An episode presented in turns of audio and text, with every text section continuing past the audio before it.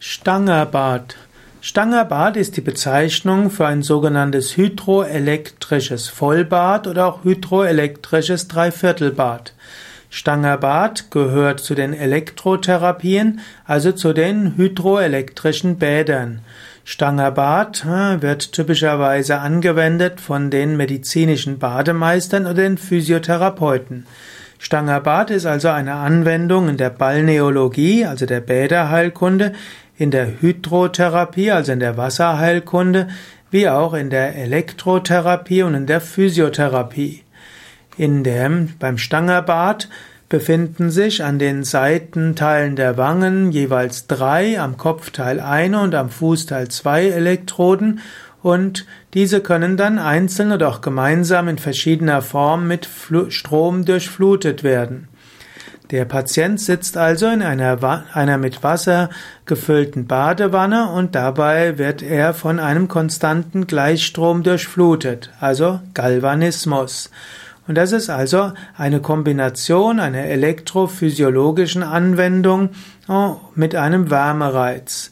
Stangerbad ist in den Heilmittelkatalog der gesetzlichen Krankenkassen 1951 aufgenommen. Nein, es ist einfach nur in der äh, in den Heilmittelkatalog der gesetzlichen Krankenkassen aufgenommen. Geschichte des Stangerbads. Das Stangerbad wurde entwickelt von einem Gerbermeister namens Heinrich Stanger. Der hatte während seines Studiums der Gerberei und Elektrotechnik die Idee, Gerbeverfahren mit Hilfe von Strom zu verbessern. Und er hat das ausprobiert an seinem Vater, der Gicht hatte, und er hat festgestellt, dass der Vater gesünder wurde, dass seine Gicht schlechter wurde, äh, besser wurde. Also die Gicht ging zurück, seinem Vater ging es besser. Und so hat Heinrich Stanger Versuche gemacht mit Rheumatismuskranken und anderen Gichtkranken und hatte so Erfolg dabei. Hatte zwar eine etwas eigenartige Theorie über die Wirkungsweise bekommen, aber später hatte er, aber dieses Stangerbad hat eben eine gute Wirkung gehabt. Heutzutage konnte gezeigt werden, dass tatsächlich die Durchblutung der Haut um 500 Prozent verbessert wird und auch in tiefer gelegenen Muskeln bis zu 300 Prozent erhöht wird durch die Durchflutung mit Gleichstrom. Letztlich hat das Stangerbad die Verbindung der Elektrotherapie mit der Wärmetherapie.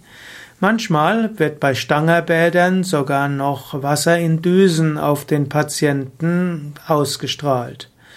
Natürlich gibt es bestimmte Erkrankungen, bei denen Stangerbad nicht angeraten ist, so wird als Kontraindikation zum Beispiel Herzinsuffizienz genannt, akute Herzerkrankungen oder auch Herzschrittmachern. Es gibt auch Patienten, die Metall im Körper haben, denen sollte man auch kein Stangerbad zukommen lassen. Ebenso bei Fieber oder geschädigtem Lymphsystem sind Stangerbäder nicht äh, zu verwenden. In früheren Zeiten gab es in Kurkliniken regelmäßig Stangerbäder. Stangerbad hat hohe Anschaffungs- und Unterhaltungskosten, auch hohen Wasserverbrauch und deshalb gilt Stangerbad als kostspielige Therapie und so wird Stangerbad immer seltener verwendet.